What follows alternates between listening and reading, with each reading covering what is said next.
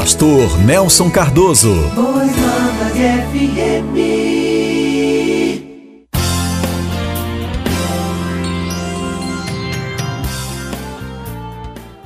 Para a nossa meditação de hoje, nós temos um texto maravilhoso na primeira carta que o apóstolo Pedro escreveu. No capítulo 1, e começando do versículo de número 3, que diz assim: Bendito o Deus e Pai de nosso Senhor Jesus Cristo, que, segundo a sua muita misericórdia, nos regenerou para uma viva esperança, mediante a ressurreição de Jesus Cristo dentre os mortos. Que palavra gloriosa! Veja só, algo já interessante nesse versículo 3.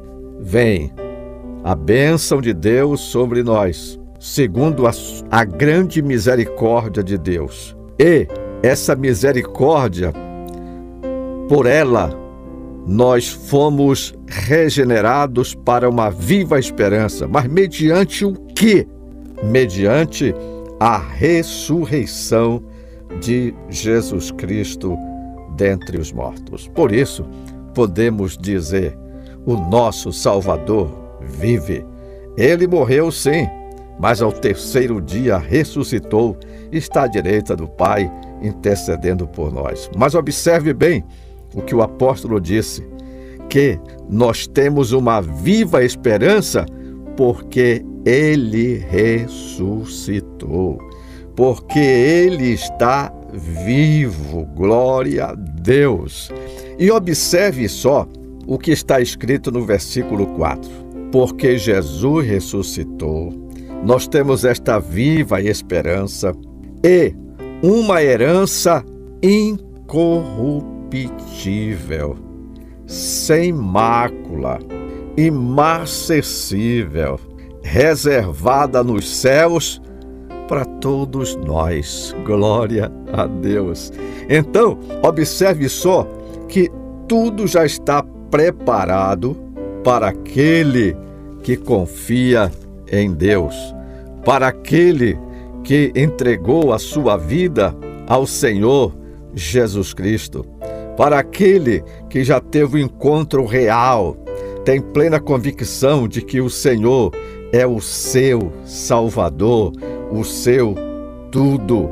Nós temos uma herança incorruptível, sem mácula, imacessível, reservada nos céus para todos nós, para aqueles que exercitaram fé mediante o ouvir a palavra do Senhor nosso Deus e nos humilhamos diante dele, reconhecendo o nosso pecado, clamando pela sua misericórdia, pela sua compaixão, e ele perdoou os nossos pecados e fez de nós uma nova, uma nova criatura Agora nós temos viva esperança, nós temos já reservado uma herança incorruptível, sem mácula e imacessível, lá nos céus, reservada para cada um de nós. É ou não é motivo de louvarmos a Deus, engrandecermos ao Senhor, exaltarmos ao Senhor? Nós, miseráveis pecadores. Merecíamos a morte, mas ele morreu por nós. Ele morreu no nosso no nosso lugar. Ele morreu para que tivéssemos vida e vida com abundância. E ainda premiando a cada um de nós pela ressurreição de Jesus, seu filho amado, como já disse, como uma viva esperança e ainda uma herança incorruptível sem mácula, imacessível nos céus para toda a eternidade. Glória ao nome do Senhor. Mas não fica aí. A ressurreição de Jesus não só trouxe para nós viva esperança, uma herança imaculada, não. Olha só o que trouxe mais. Vocês são guardados pelo poder de Deus nós somos guardados pelo poder de Deus. Mediante o que? Mediante a fé. Em quem? No Senhor Jesus, como o unigênito Filho de Deus, aquele que desceu para nos salvar. Então, nós temos também, somos guardados pelo poder de Deus mediante a fé para a salvação preparada para revelar-se no último tempo. Eu sempre costumo dizer o seguinte: nós somos salvos de quê? Nós somos salvos dos nossos pecados passados. Agora, o que é dito? Vai e não peques mais. Seja fiel até o fim. Não desista, ou seja, conheça a minha palavra, receba a instrução da minha palavra seja guiado pela minha palavra, guiado pelo meu Espírito Santo, para que vocês possam o quê? Alcançar a salvação eterna. Ah, aí que é o detalhe. De posse da salvação eterna, aí a história muda completamente. Mas, para alcançarmos esta salvação eterna, nós passamos por situações que às vezes não queremos enfrentar, não queremos viver, porque muitas das vezes dói, muitas das vezes nos leva ao choro, ao pranto, a tantas coisas que preferíamos não não viver. Mas observe o que diz a palavra do Senhor ainda. 1 Pedro, capítulo 1, eu li o versículo 3, o versículo 4, o versículo 5.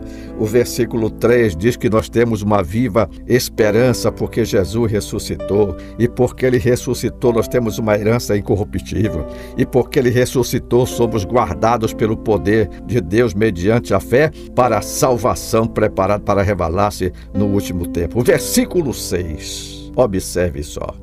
Nisso exultais, nisso alegrai-vos, embora no presente, por breve tempo, se necessário, sejais contristados por várias provações. Sempre eu costumo dizer: todos nós somos provados, passamos por provações. Uns passam mais, outros passam menos, outros passam médio mas todos passam por alguma dificuldade, alguma aflição. Por quê? Está na Bíblia.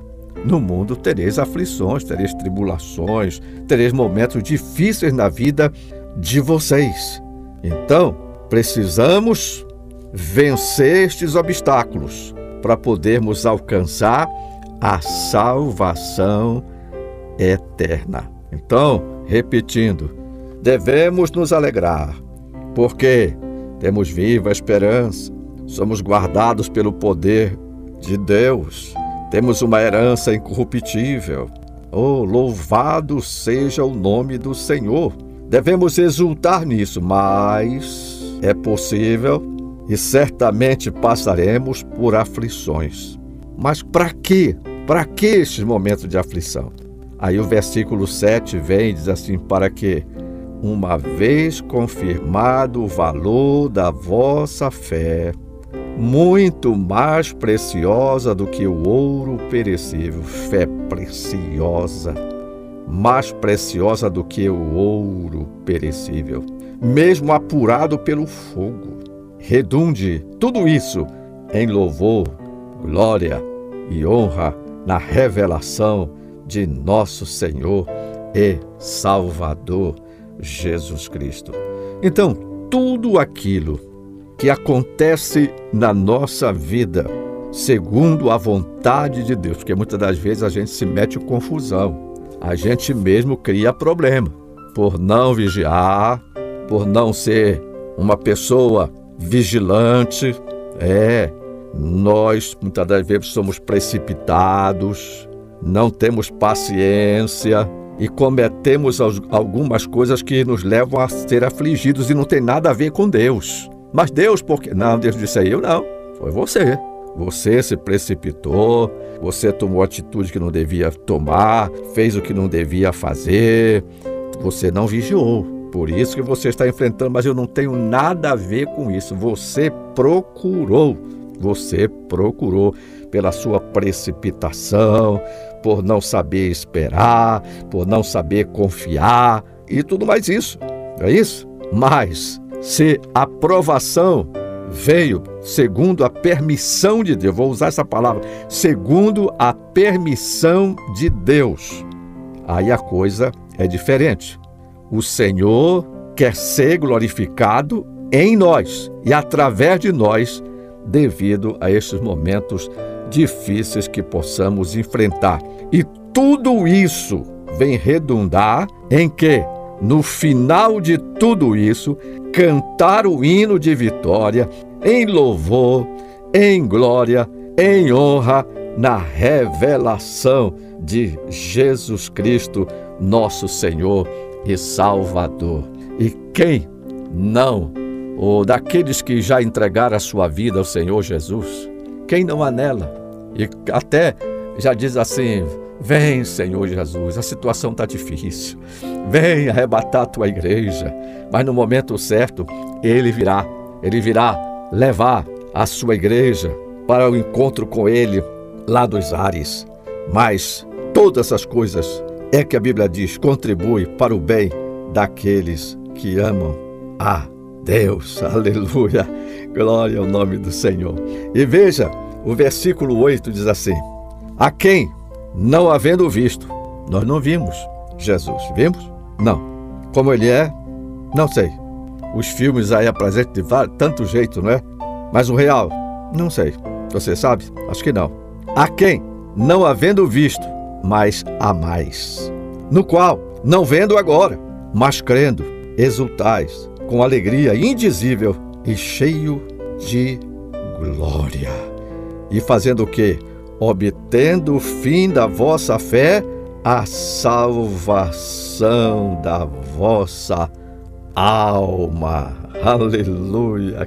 Que Jesus maravilhoso é esse nosso, que não somente deu a sua própria vida em resgate da nossa, mas tem recompensas maravilhosas para aqueles que permanecem fiéis, permanecem em obediência à Sua palavra, fazendo o seu querer, fazendo a Sua vontade. E com isso, aí o texto diz: Bendito Deus e Pai de nosso Senhor Jesus Cristo, que, segundo a sua muita misericórdia, nos regenerou para uma viva esperança mediante a ressurreição de Jesus Cristo dentre os mortos. Ele ressuscitou, ele vive. E você pode dizer: Ele vive na minha vida. Ele tem a primazia na minha vida, Ele tem a primazia na minha família, Ele tem o controle de tudo. E quando Ele tem o controle de tudo, preparemos-nos, porque em tudo o nome dele é glorificado, exaltado, magnificado em nós e através de nós. E coisas maravilhosas estão reservadas aqui, já nesta vida, e na vida eterna com Deus. Veja como é importante. Vida eterna com Deus. Nós sabemos que existem muitas pessoas que infelizmente não têm essa viva esperança. Até ainda cultuam o Cristo morto, mas nós sabemos que ele morreu, mas ao terceiro dia ressuscitou e está à direita do Pai intercedendo por nós. E nós, no nome dele, clamamos ao Pai. E ele diz que tudo aquilo que pedíssemos ao Pai no nome dele, crendo, aconteceria. E isso é verdade, porque Jesus é verdade, a palavra é verdade, e aonde há verdade, a bênção do Senhor nosso Deus.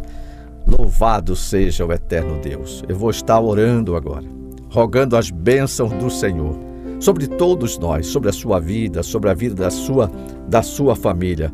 Fique firme em meio às lutas e aflições. Lembre-se, você tem o Espírito Santo de Deus habitando em você. Você tem uma viva esperança porque Jesus ressuscitou. Você tem uma herança reservada já no céu incorruptível.